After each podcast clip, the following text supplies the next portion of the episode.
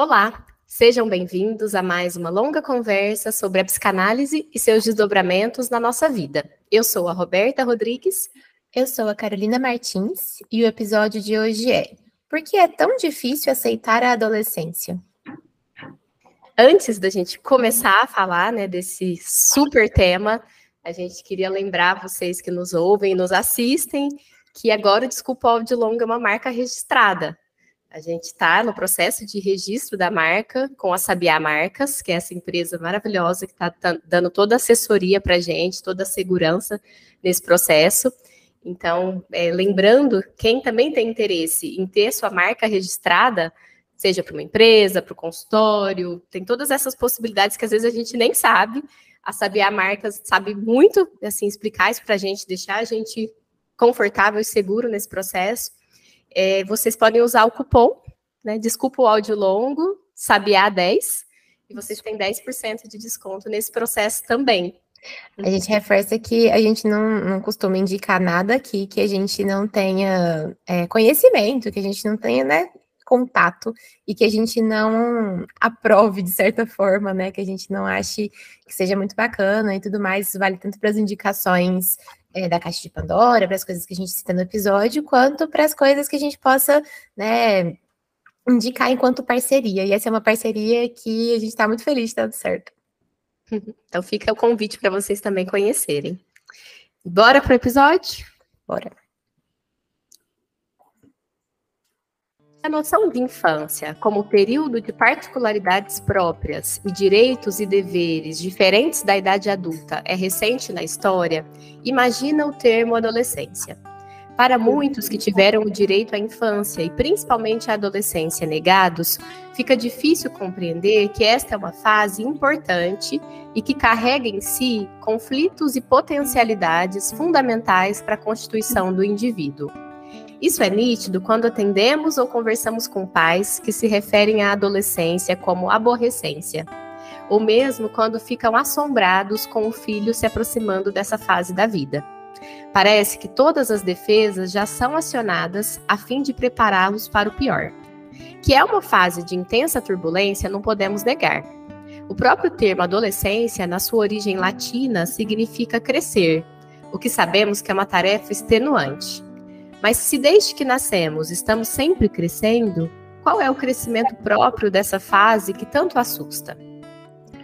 A adolescência, além de ser uma fase de maturação corporal, sexual, também é uma fase de amadurecimento psicológico e social. É marcada por um aumento da capacidade de pensamento abstrato e raciocínio lógico. Mas isso não quer dizer que esse desenvolvimento dê conta de todo o trabalho interno necessário para acomodar as novas aquisições e fazer o luto das que não são mais necessárias. É viver em um eterno gerúndio, pois o adolescente está no devir, está constituindo uma nova identidade que, sim, nunca tem fim, mas que urge por iniciar-se.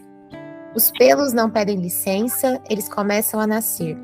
Os órgãos sexuais aumentam de tamanho e trazem sensações, ora prazerosas, ora estranhas. A voz muda, os desejos mudam.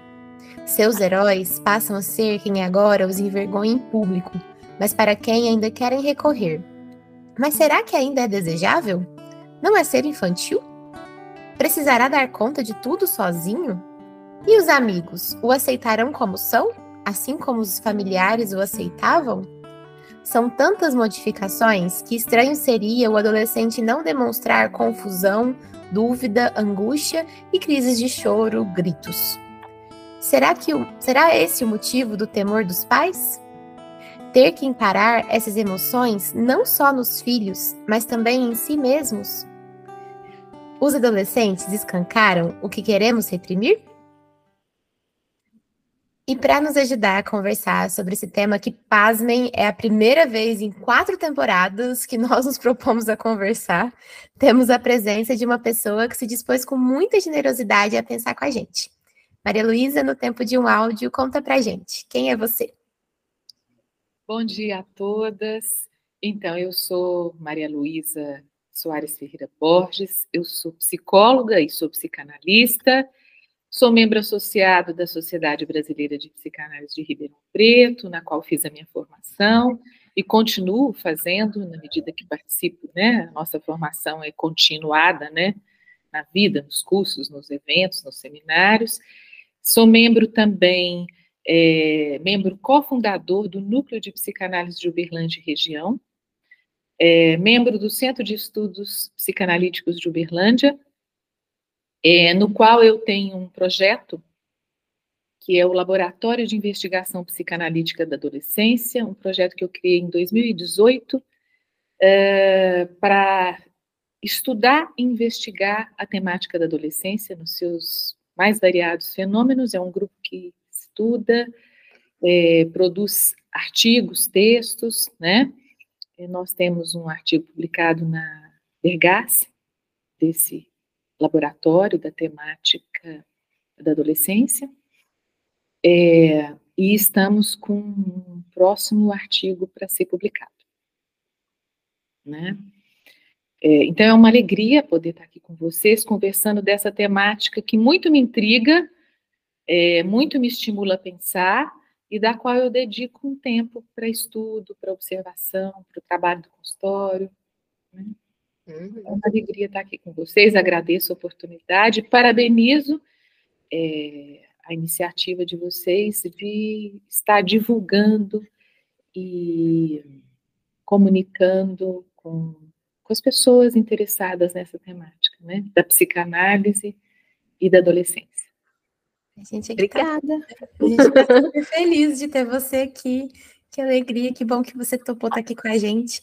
Eu tenho uma primeira pergunta, Maria Luísa, que antes da gente entrar nas questões da adolescência em si, ou talvez já entrando, que é como é para você estudar ou pensar sobre adolescência?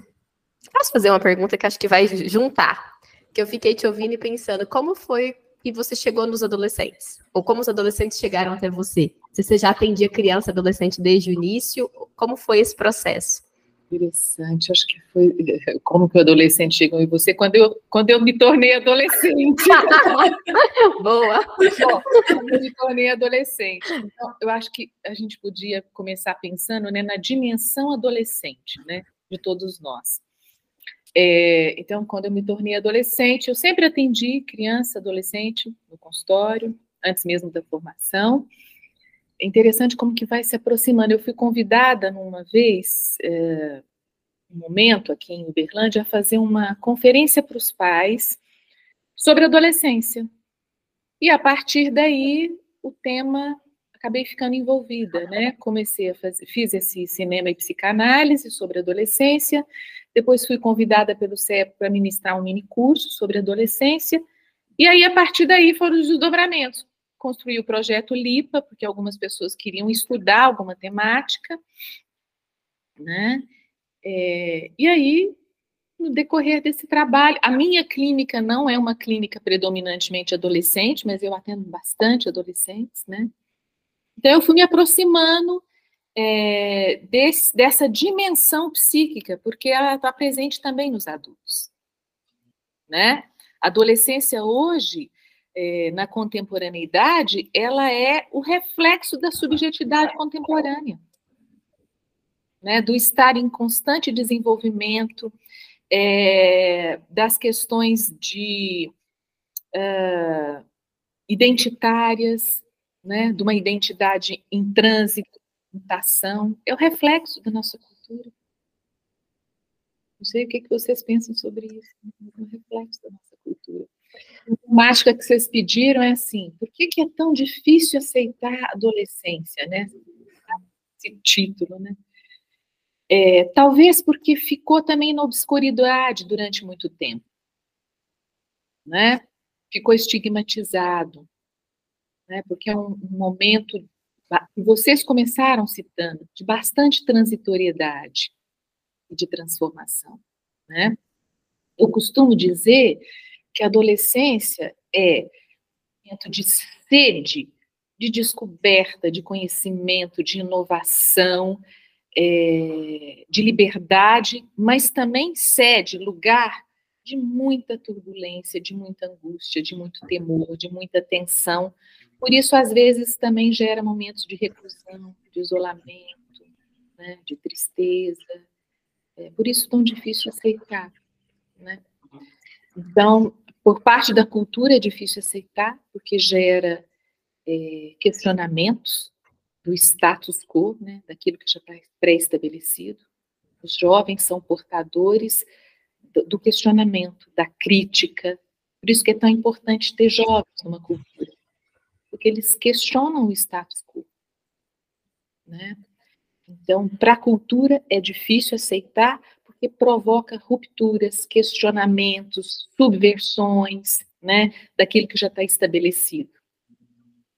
É, por parte dos próprios adolescentes, pela dor que provoca, né, de fazer os lutos, né, os lutos da infância, os lutos do corpo infantil, os lutos do pai da infância, né, também pelo peso que a cultura projeta nos nossos adolescentes, né, a cultura projeta, né, o que é esperado dos jovens, os jovens são o futuro da nação.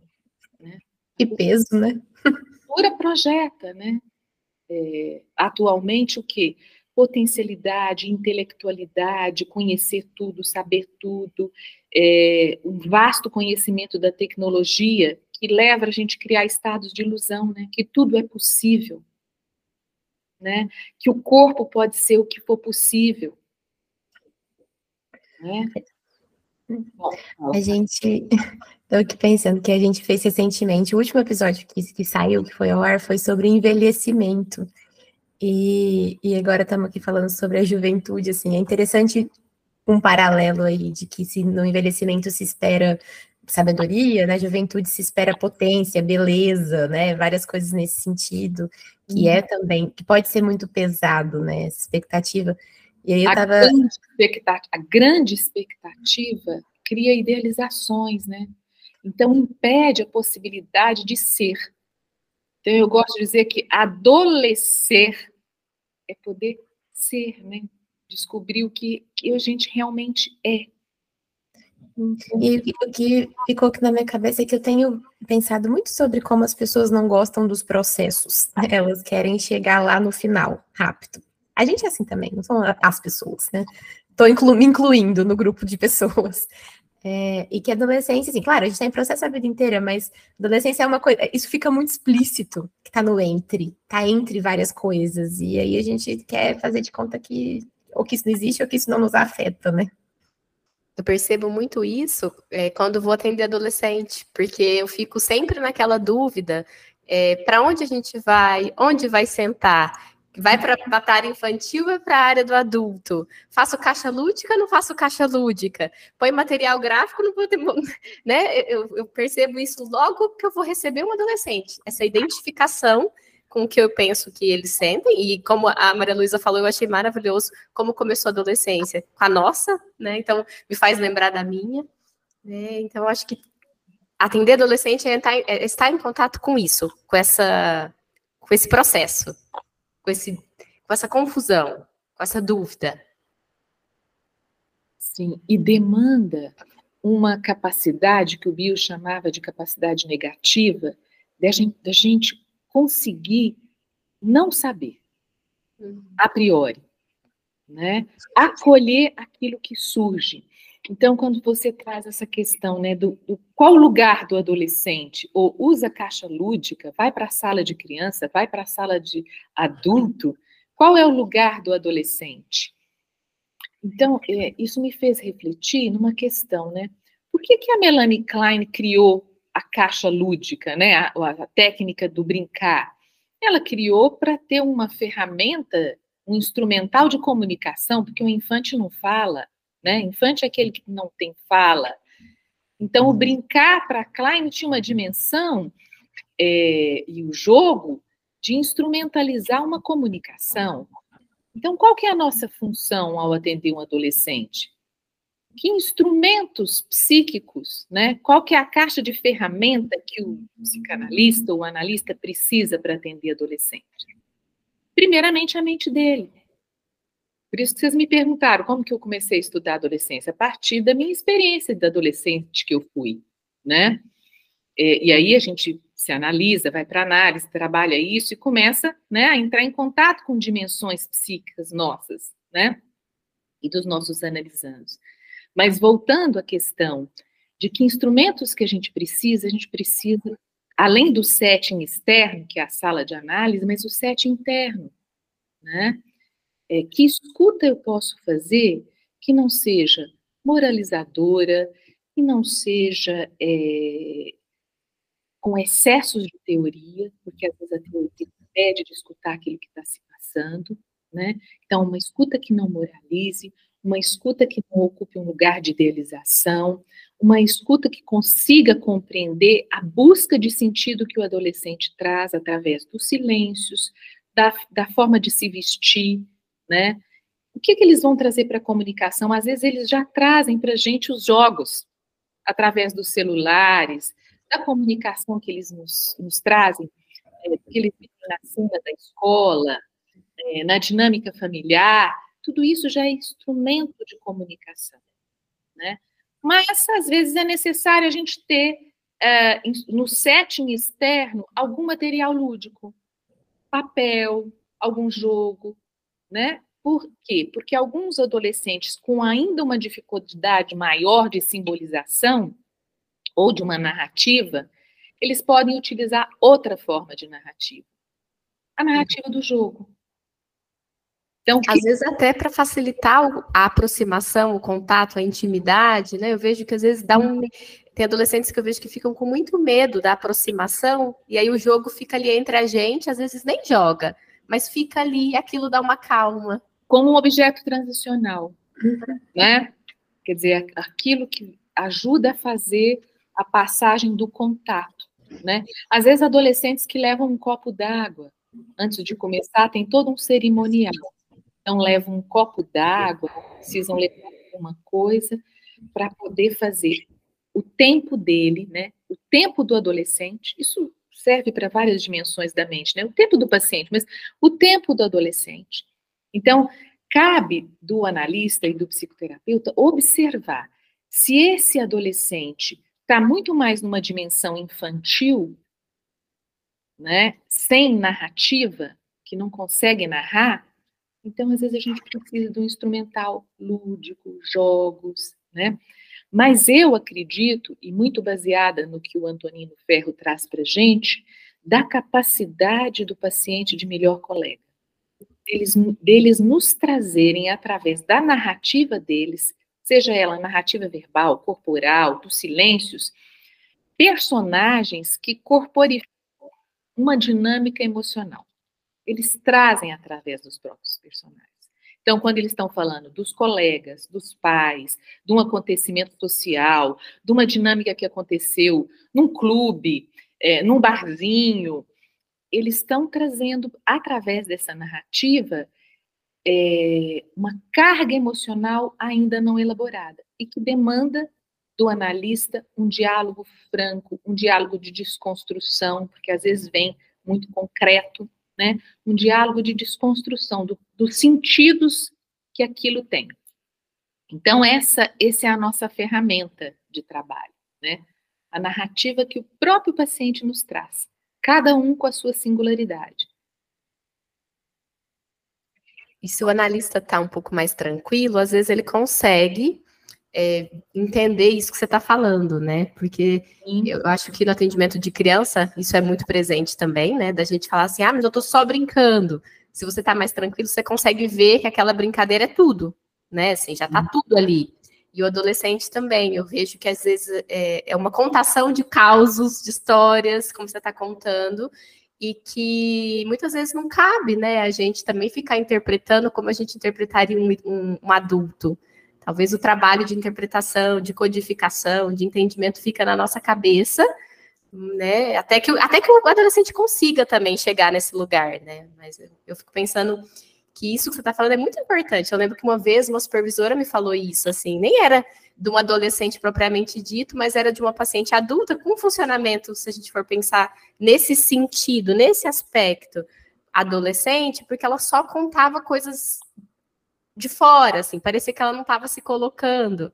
E aí a, eu lembro que a supervisora falou: ouve como se fosse um sonho. Sim. Tudo que ela está contando é dela. Sim, essa, essa é uma dica técnica do bio, né? A gente escutar como um sonho, porque tem uma relação é, da a narrativa implica é, questões inconscientes que estão aparecendo. Então é diferente a noção do inconsciente que você tem que ir lá cavucar para descobrir. Ele está a céu aberto. Ele está se mostrando através dessa narrativa, uhum. desse diálogo. Né?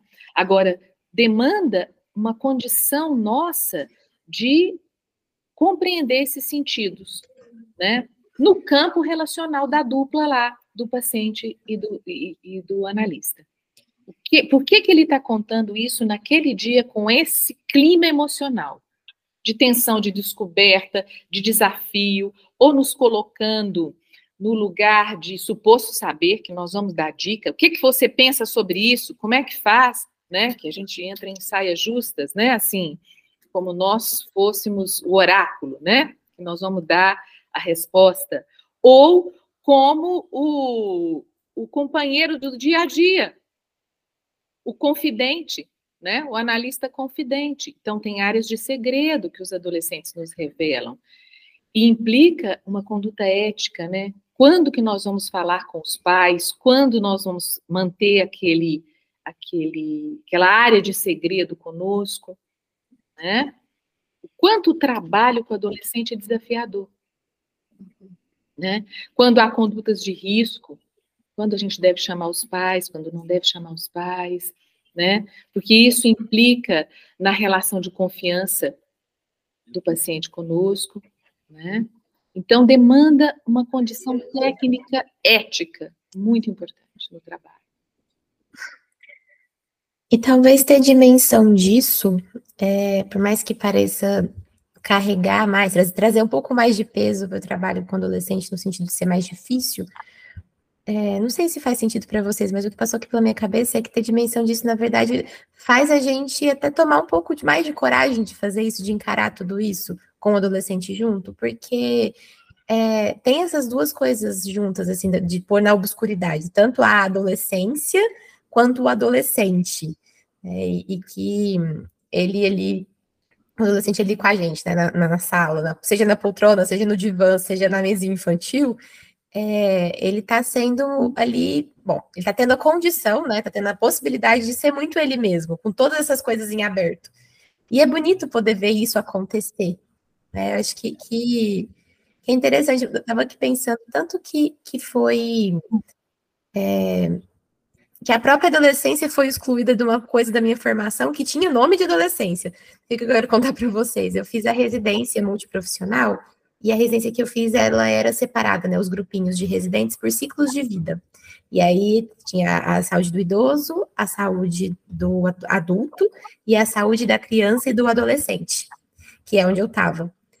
E para ser muito sincera com vocês, tirando a escola, porque a gente fez um trabalho na escola que era mais com, com o começo da adolescência, ali, né, com os últimos anos do ensino fundamental. Então, tirando a escola, onde eu atendia adolescente era quando eu atendia mães adolescentes.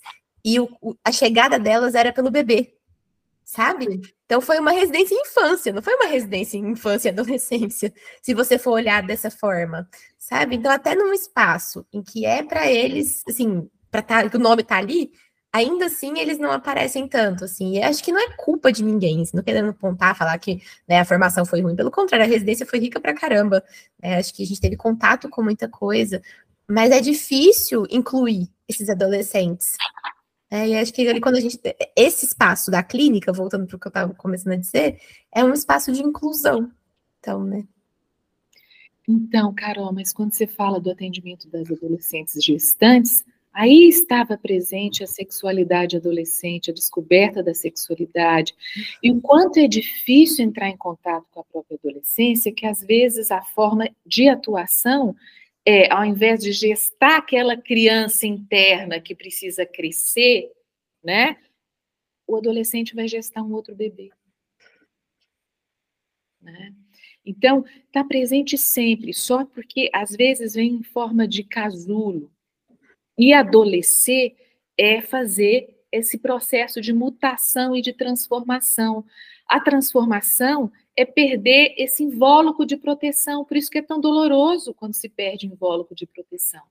A tendência é você ou regredir, retomar aspectos da infância, né? De querer a proteção, de não querer sair de casa, da dificuldade de estabelecer vínculos, né? Ou fazer um jump rápido, né? Já sei de tudo, não preciso de ninguém, né? Já, já tenho autonomia. Qual o desejo grande da adolescência de aquisição? Por isso que é fruto de consumo, né? Do consumismo. Eles querem adquirir bens de consumo o mais rápido possível, mas não tem condições para isso. Uhum. Uhum. Né? É, então, às vezes, atuações de furtos, muito típico na rebeldia adolescente, né? Que aparece em instituições, talvez não apareça na clínica privada, mas aparece quem trabalha em instituições, né? Da rebeldia adolescente.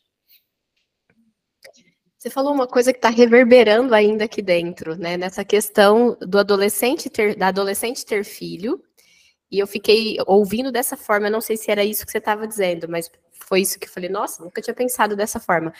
Porque é muito comum a gente falar da adolescência como uma época de passagem ao ato, né? Que, que as atuações são uhum. maiores. Aí eu fiquei pensando que então talvez, não vou generalizar, mas em alguns casos, talvez a, a adolescente ter filho pode ser uma passagem ao ato disso que internamente ela não está conseguindo fazer, de cuidar da criança dela.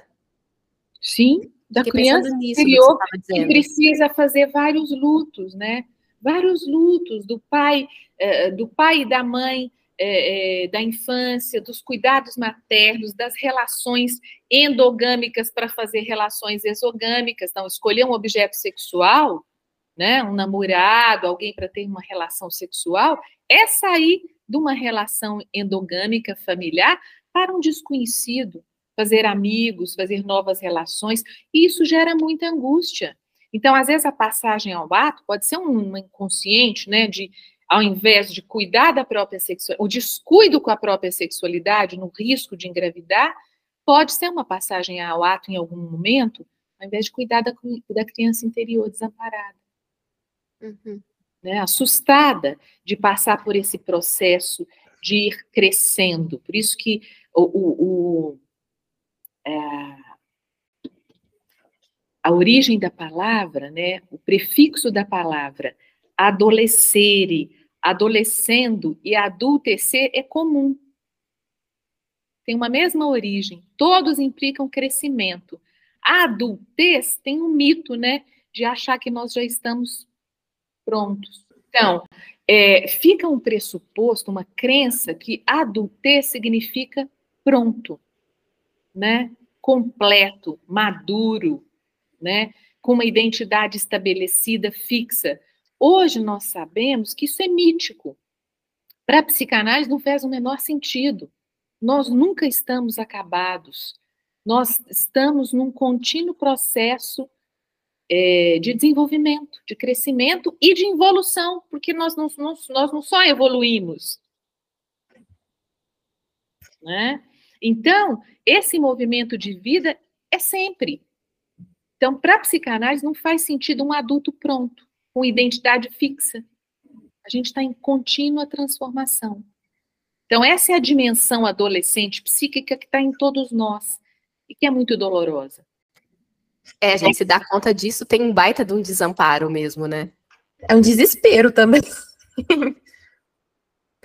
Você falou, hoje nós sabemos isso. O hoje, assim, acho que tem várias interpretações, mas o que ficou aqui na minha cabeça é um hoje, depois que a gente cresce, a gente descobre que ser adulto não tem nada disso, e a adolescência é começar a se, se frustrar, pelo menos começar nos pais, para descobrir que você, no final das contas, também não vai ser essa pessoa é, pronta. Essa é a né? dor maior do final da adolescência é uhum. admitir que as nossas, primeiro, os nossos objetos amorosos iniciais, pais e mães, são o que eles podem ser.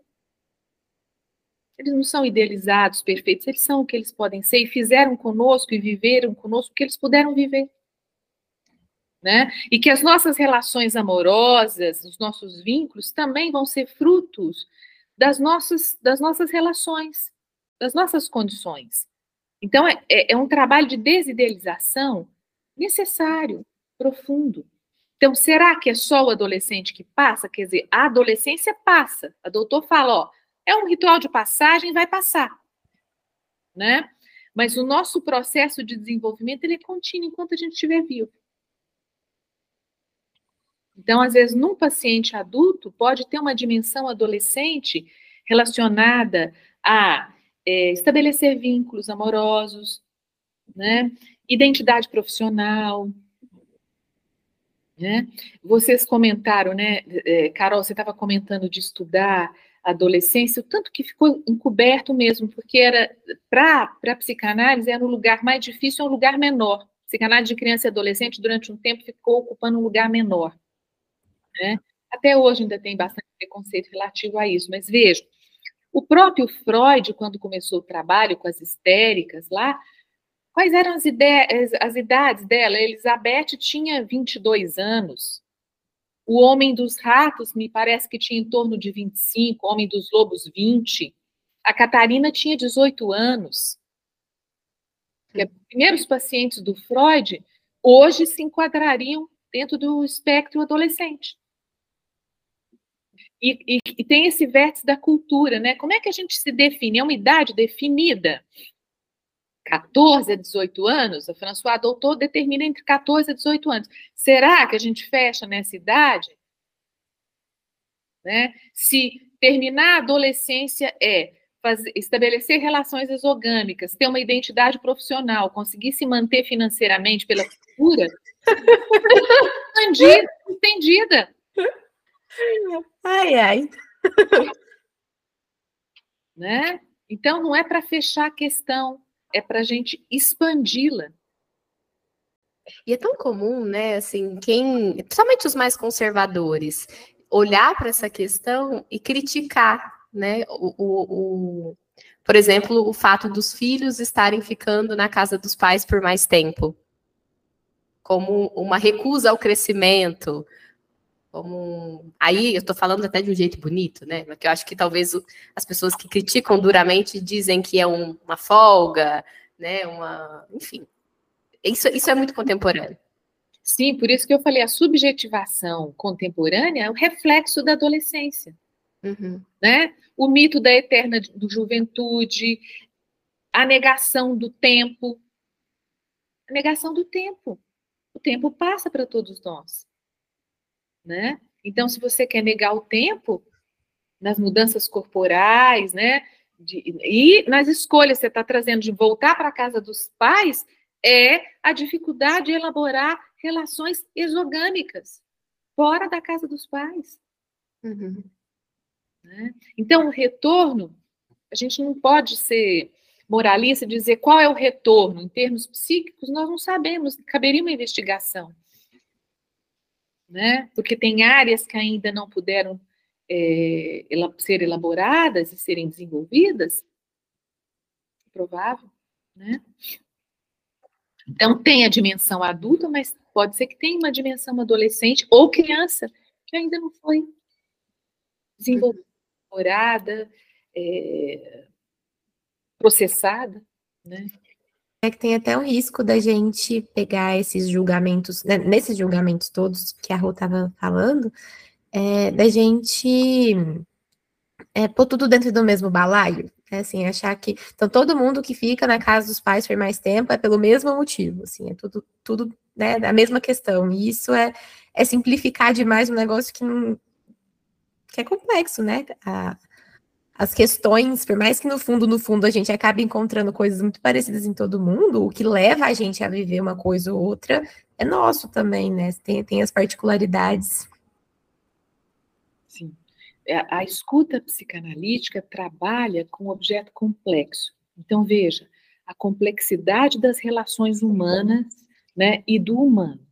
Então, a gente precisa respeitar singularidades né, e as complexidades. Por isso que o trabalho da psicanálise é de investigação e de escuta, de expansão.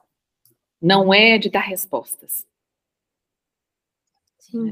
Nós não temos respostas. Nós temos uma condição e uma disponibilidade para uma escuta e para uma investigação e para um acolhimento. Uhum. Pode ser mais difícil, mais trabalhoso, porém o resultado é outro. né? Inclusive para o paciente que chega pedindo resposta. Eu lembrei aqui de uma situação há muito tempo atrás, que a pessoa veio com. Era um adolescente, acho que é por isso que veio na minha cabeça. Veio com um negócio, uma pergunta igualzinho você falar, o que, que eu faço? E é muito difícil não estar nesse lugar, e era uma coisa tão concreta, assim, tão assim, e eu respondi o que, que eu achava que a pessoa pudesse podia fazer. E aquela pessoa ficou tão frustrada com a minha resposta, sabe? Assim, acho que, que claramente ela não queria, assim, né? É, lá no fundo da, dela uma resposta. O que ela queria é exatamente isso que você acabou de dizer. Então, né, mesmo a pessoa que chega assim, com aparentemente essa demanda de, de me dê uma resposta, no fundo, no fundo, não é isso que ela busca ali, o que ela precisa ali, né? Sim. Tô lembrando de uma música, agora eu não lembro o nome dela. Aquela que fala, é, eu não vou cantar, fala alguma coisa assim, que a gente quer crescer, mas quando cresce quer voltar no início que um joelho ralado dói bem menos do que um coração partido. Vocês lembram? Vocês conhecem essa música? Uhum. É, mas eu fiquei pensando nela, assim, né? Quando. Porque acho que isso aparece em situações como essa também, né? Que o pedido é um, mas o que, que a pessoa quer por trás daquilo que ela está nos pedindo? Fiquei pensando em várias situações em que eu fico, na minha análise, em momentos que eu quero uma resposta da minha analista, ou que ela faça por mim, e que ao invés dela fazer, ela aponta, né, que na verdade não é isso que eu quero, né, porque aí eu, eu aí eu me sentiria mais fracassada do que às vezes nesse momento eu estou me sentindo. É, então, não necessariamente o que a gente pede é o que a gente precisa, ou é o que a gente quer, embora seja muito difícil, né, às vezes o que a gente quer é um apoio para poder passar pela situação difícil. Sim, uma companhia verdadeira, né? É. é, um clima emocional de escuta e de acolhimento, sem moralizar e sem teoria pré-estabelecida, né? Uhum. É, mas é interessante é, que você está trazendo essa questão que o adolescente ou o próprio paciente, mas quer nos colocar num lugar, né? Uhum. Esse é o aspecto da transferência, né?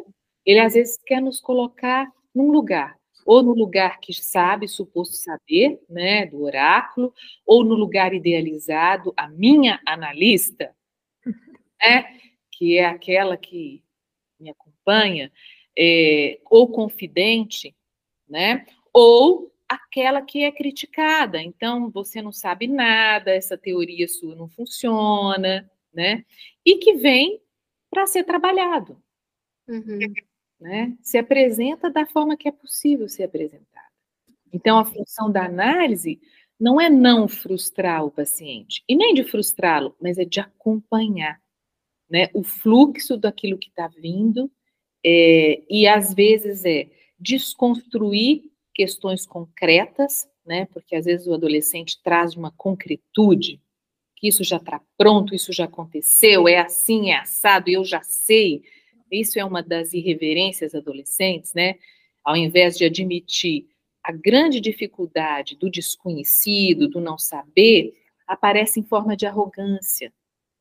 Eu, por isso que é tão difícil estar em contato com o adolescente, porque desperta no adulto ou naquela pessoa que está presente irritabilidade, né? Desperta o melhor e o pior de nós. Então, a arrogância é uma defesa contra não saber, contra a angústia de perda, de luto. Como é difícil elaborar luto, né, gente? Elaborar uhum. perdas. Né? É processual, é perder o invólucro. Por isso, quando se fala que a adolescência é passagem, é processo de mutação, é bonito isso, né? Porque transição, transição tem o sentido de movimento, de trânsito, né? Não é parado. E trânsito não é só desenvolvimentista, a gente evolui e involui, né? É, transformação, a palavra transformação contém trânsito, forma, então é um momento de ajudar o adolescente a dar forma, e ação. Não é para ir para o ato, para o acting, mas é, para ter ação é preciso passar primeiro para o pensamento. E às vezes, no momento adolescente, a gente quer ir direto para o ato. Porque é mais difícil passar por uma mentalização, por um pensamento. Demanda condição de respeitar o tempo, o ritmo, o envolvimento emocional, né? E isso é doloroso, é difícil, mas necessário. E a gente vê esses imediatismo muito, né? Tentativas de suicídio, nos cortes, né? Sim, sim. Alguns uh, no uso de drogas, porque é uma felicidade rápida, é uma felicidade rápida, né? Nas compulsões alimentares, né? Que são os, as sintomatologias são buscas de alívio da grande tensão. Né? E às vezes são formas de comunicar.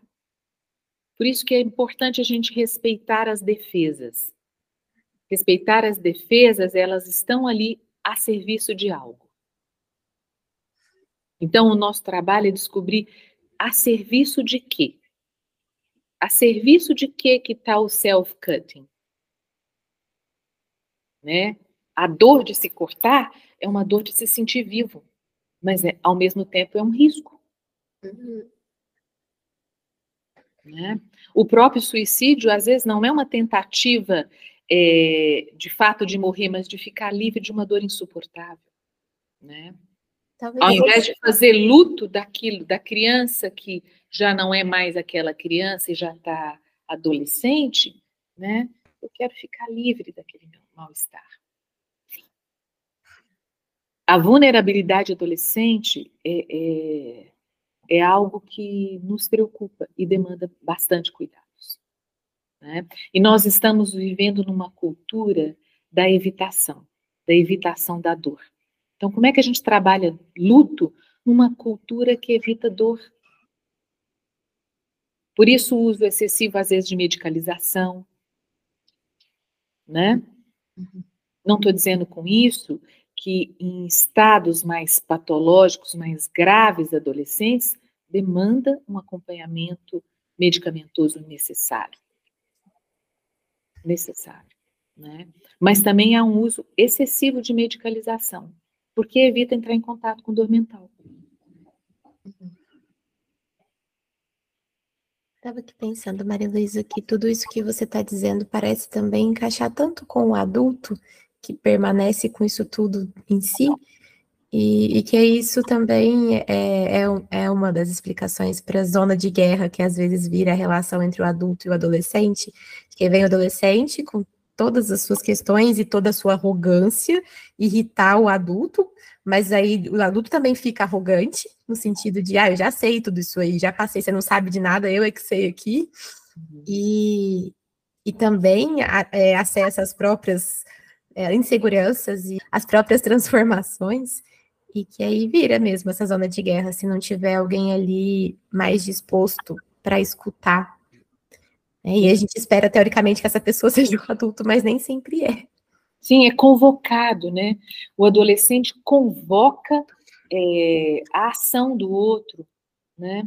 Então, é, é convocado áreas que não foram elaboradas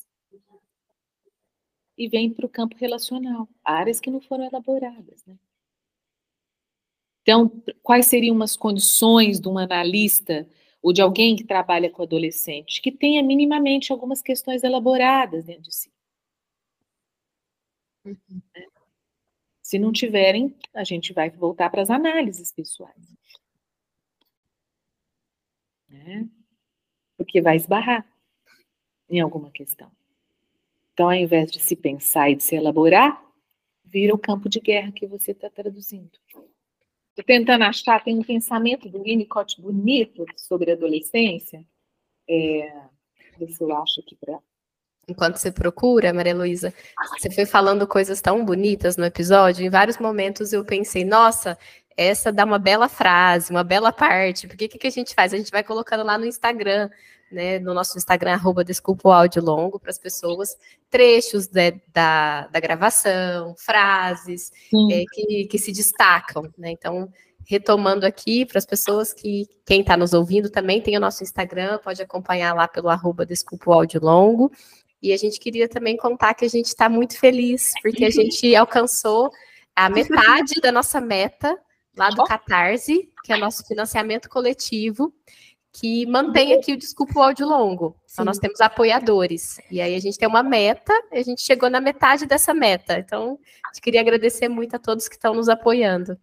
Para quem não sabe, o financiamento coletivo é, tem sites, né, em que a gente monta um projeto em que as pessoas que acreditam nesse projeto apoiam financeiramente, não só financeiramente, mas principalmente financeiramente, para que o projeto continue acontecendo. Então, para que a gente tenha material, né, para que a gente tenha é, recurso mesmo para a coisa continuar tendo qualidade. E aí atingir essa, essa porcentagem, essa metade foi um, uma, um alcance bem feliz para nós. Sim. Para quem não sabe, lá tem várias recompensas, né? Então tem Tagarela, Tagarela Premium, apoiador, é, patrocinadores e investidores.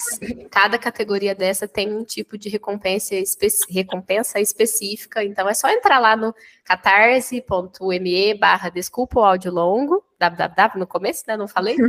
é, que vocês conseguem ver certinho como que vocês podem apoiar, com que valor que faz sentido para vocês.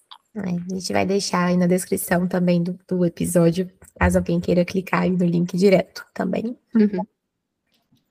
Perdi, gente, vai ficar para outra. Ah! Tanta coisa aqui na sala, mas vocês vão cortar isso, eu perdi. Não tem problema, acho que esse episódio já está muito rico.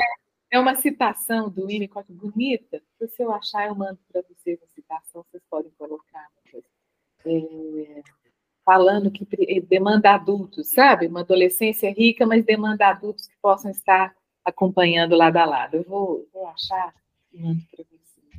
Você pode mandar para a gente? A gente pode até mandar na nossa newsletter para os nossos apoiadores, que eles recebem Sim. também quinzenalmente um aprofundamento no tema. Aí a gente pode mandar para eles. Eu acho que a gente pode ir para a caixa de Pandora. O que vocês acham? Já estamos até falando de indicação. É.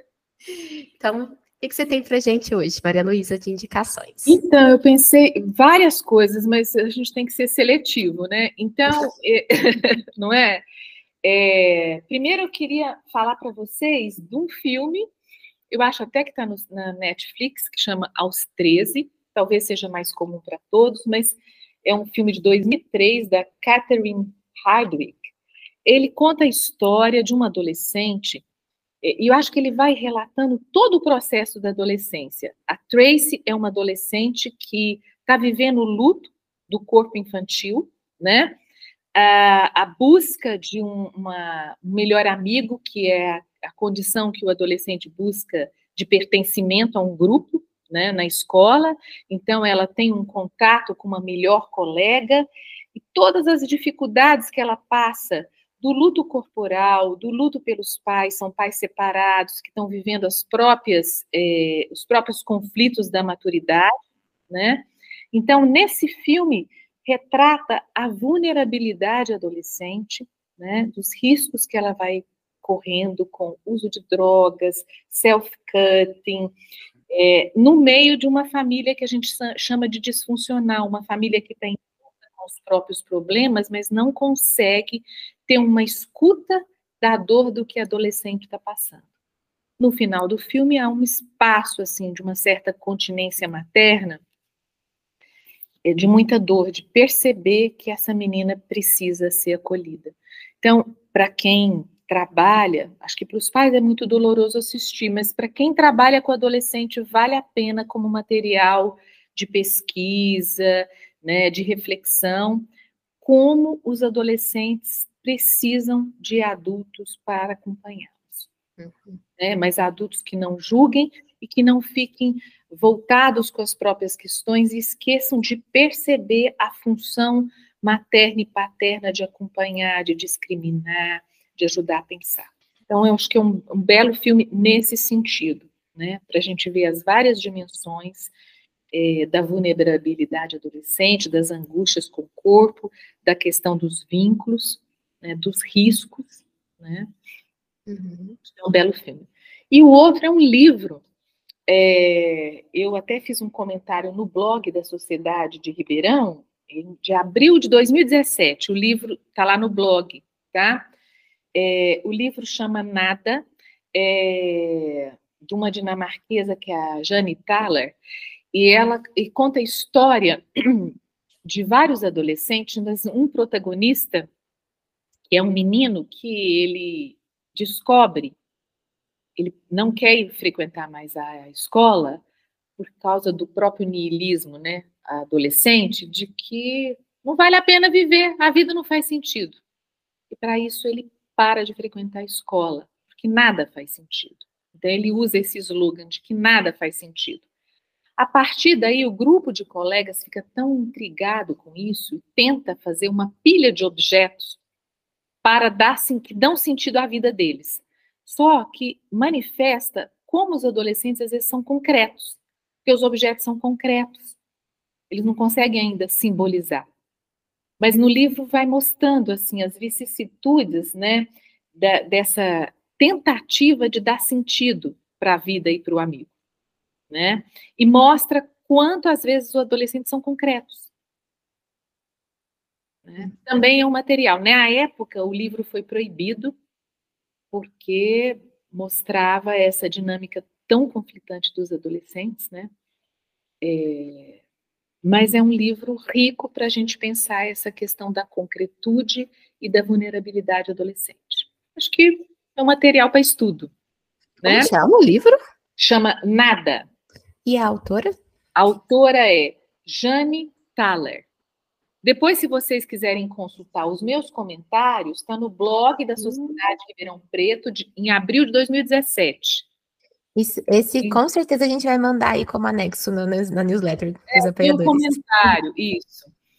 É, que eu queria falar para vocês. Queria também divulgar, não sei se eu poderia divulgar, o grupo de estudos que começou sema, essa semana, é, um grupo de estudos que eu estou ministrando dentro do Núcleo de Psicanálise de Uberlândia, que chama Adolesc Adolescendo, Contribuições da Psicanálise à Clínica Adolescente, tá? Nós ainda temos vagas, ele está acontecendo quinzenalmente, às quintas-feiras, das 19h45 às 21h15. Ótimo. Eu acho que esse episódio de hoje, pelo menos para mim, está me estimulando muito o desejo de estudar a adolescência, porque no fim das contas é o que a gente trabalha todos os dias no nosso consultório, com os pacientes adultos que a gente atende, porque acho que às vezes a gente faz isso. Né, a gente faz isso assim de ah, não, é, eu, eu acho que a gente até nós temos um grupo de estudos de mente primitiva e que não necessariamente é, quem está lá tem que atender criança, porque a gente vive falando disso, que a mente primitiva não está na criança só. Mas agora do adolescente também ficou muito para mim isso, né? Que a adolescência está em todos nós. Sem dúvida. Como dimensão psíquica, né? Exato. É. Obrigada. E você, Carol, o que, que você tem? Eu queria indicar três livros. Um é As Vantagens de Ser Invisível, do Gente Fugiu nome do autor. Inclusive tem um filme. Tem. Uhum, tem. E é uma das, das, melhores adaptações desses de livro, né, para o cinema, porque, assim, tem, lógico que tem coisas que ficam de fora, eu acho que tem uma coisa super importante no livro que não tá no filme, mas em termos assim, de manter a essência da adaptação, eu acho que tá lá. É, é bem legal o filme. Ah, o autor chama Stephen? eu não sei falar o nome dele. Stephen Chbosky. Algo do tipo. Né? Peço perdão ao autor, imagino que ele não vá escutar o podcast, até por ser em português, mas é Stephen Chbosky, uma coisa assim. É, As Vantagens de Ser Invisível é um livro lindíssimo que retrata a adolescência. Eu queria indicar também o livro da Helena Ferrante, A Vida Mentirosa dos Adultos. Ah, roubou, eu ia falar também. E vantagens de falar primeiro, então. e, e, eu queria também indicar um livro que marcou a minha adolescência, sabe? Que também é passar pela adolescência, acompanhar num certo sentido, no adolescentezinho, que é o Harry Potter. Que, por mais que seja né, na literatura infanto-juvenil, mais infanto-juvenil, talvez, do que as vantagens de ser invisível, é, é bonito ver né? Ela, a autora retratando ali o crescimento do personagem, dos personagens principais, é, enfim, fica aí uma indicação afetiva. E você, Rô? Eu pensei em vários livros, né, hoje, assim, eu, eu, tinha colocado no nosso roteiro só um, mas eu fiquei pensando em livros que a gente acompanha uma adolescente contando a história. E aí me veio vários.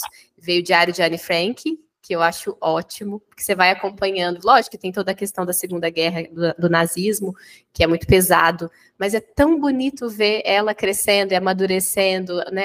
Os relatos dela sobre o corpo, sobre as sensações, sobre o amor, sobre o apaixonamento. Lembrei, achei uma boa indicação. É, Lembrei também agora da elegância do ouriço, que conta também sobre uma adolescência, sobre uma adolescente, não é só, mas também tem uma adolescente ali. Uhum. E pensei, o primeiro que eu tinha pensado, Flores pra, para o Gernon, que foi a Carol que indicou esse livro aqui no podcast. É um livro maravilhoso, Maria Luísa. Você não conhece? Não, não conheço. Leia. É assim, um dos livros melhores que eu li tá nos no, últimos é, tempos. Tá no meu top 10, com certeza. Como Como chama? Flores para Algernon. É do Daniel Kiss, o autor. Por que, que eu pensei nele? Porque, na verdade, a história é de um menino, moço, que tem uma deficiência intelectual muito grave e ele passa por um procedimento cirúrgico para ele poder ficar inteligente. E o livro vai mostrando de uma forma muito inteligente como que isso vai acontecendo. É um relato, são relatos diários, como se fosse um diário também. Então você vai vendo até a forma dele escrever, o tanto que vai mudando, as, as construções que ele vai fazendo, como ele vai ficando inteligente. Mas uma coisa interessantíssima do livro é mostrar o quanto que o desenvolvimento emocional não acompanha a inteligência. Que o desenvolvimento emocional tem a ver com outras questões. Então, eu fiquei pensando sobre esse processo do, do desenvolvimento emocional, social, é, de habilidades outras que não tem a ver com inteligência. Eu acho que esse livro mostra muito isso, assim, esse abismo entre uma coisa e outra, que uma coisa pode ir e a outra não, não acompanhar. Ah, maravilhoso. E você falou de livro que a gente acompanha adolescente, eu esqueci de uma super indicação que eu acho que é o livro sobre adolescentes, que é o Apanhador no Campo de Centeio também. Seringer, que é maravilhoso também, é assim, bem, bem adolescente mesmo. Então temos muitas indicações para as pessoas continuarem pensando sobre esse assunto. E queríamos te agradecer, Maria Luísa, por ter vindo, por estar aqui com a gente. Foi muito gostoso te, te ouvir e conversar. Foi, foi muito bom. Foi pra muito bom te conhecer. sim, sim. Para mim também foi um prazer. Para mim também foi um prazer, meninas, conhecer, conhecer esse belo trabalho de vocês é interessante que riqueza a adolescência vai despertando em nós, né? Porque fica nesse lugar de preconceituoso, mas olha que riqueza de material, não é por isso que as sugestões foram muitas, uhum. que é um momento de muita riqueza, de muita fertilidade, né? Se ela puder ser aproveitada, é de muita fertilidade. Uhum. Sim, então, quero agradecer a vocês a oportunidade da gente conversar dessa temática, né? E espero que seja produtivo para as pessoas que vão ouvir, para refletir, pensar algumas questões, né? Se elas se sentirem pensando um pouquinho do que eu me senti aqui, já vai ser super produtivo para elas, de verdade. é, se causou alguma, né, algo intrigante, já tá bom. Com certeza. E se causou que as pessoas possam encaminhar para outras pessoas, para esse episódio chegar em mais lugares. E vir falar com a gente também. Né? Tem Sim. como responder ali o Spotify, deixa as enquetezinhas, tem como mandar comentário, ou vir falar com a gente no Instagram, ou pelo e-mail, nosso e-mail é desculpaaudiolongo.gmail.com. Então, se tiver alguma coisa aí que, que causou em cada um deles, que eles possam. Ou pelo YouTube. É verdade. Não podemos esquecer. é mesmo. E, e, queria dizer da indicação do meu curso para entrar no Instagram, NPU Psicanálise. Tá, tá ótimo, tá certo, tá ótimo. Muito obrigada, Maria Luísa. Volte sempre. Obrigada, prazer estar com vocês. Tchau, tchau. Esse episódio é patrocinado por Anglofone English Curses, Francisco, José Roberto, Lúcia, Luiz do Nascimento, Sônia e Terezinha. O áudio e o vídeo desse episódio foram editados por Guilherme Martins Pereira Alves, o roteiro é de Roberta Rodrigues de Almeida, a revisão de roteiro é de Carolina Martins Pereira Alves e a montagem do episódio e a edição final é de Carolina Martins e Roberta Rodrigues. Se você gostou desse episódio, se inscreva no canal ou siga a gente na sua plataforma de áudio preferida e compartilhe o episódio com quem possa também se interessar pelo assunto. Se você ficou pensando algo e quer compartilhar com a gente, comente com a gente nas nossas redes sociais. E se você quer conversar mais de pertinho com a gente pelo grupo do WhatsApp e receber newsletters quinzenais, seja um apoiador pelo Catarse. Até o próximo episódio!